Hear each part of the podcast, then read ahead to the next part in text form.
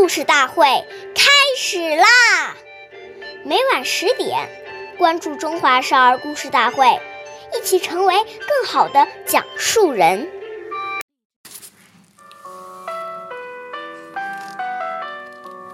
岁月易流逝，古诗永流传，弘扬中华瑰宝，传承红色基因。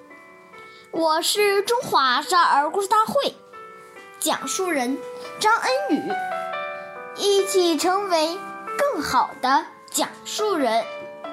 今天我给大家讲的故事是《故事大会红色经典故事》第十五集《刘少奇植树》。一九四七年九月。全国土地会议期间，许多干部骑马而来。开会时，把马拴在村旁树林里，人到村外山沟里去开会。由于人多马多，照顾不到，不少树被马啃了皮。第二年春天，便发不出芽来。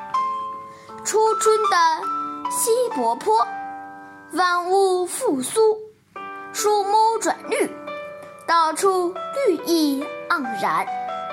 一九四八年春天，刘少奇爷爷到西柏坡附近调查土改情况时，发现沟边光秃秃的树木不发芽。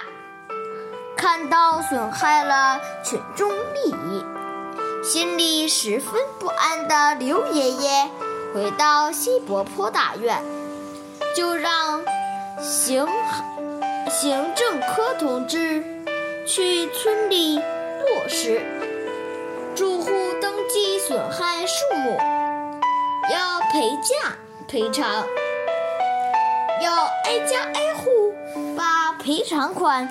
送到西柏坡乡亲家里，感动的乡亲们说什么也不要。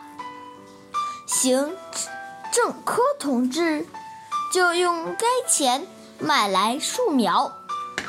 刘爷爷知道后非常高兴，他带领机关的工作人员和群众一起把树苗栽上。几年后，西柏坡河滩郁郁葱葱，装点着西柏坡一片生机。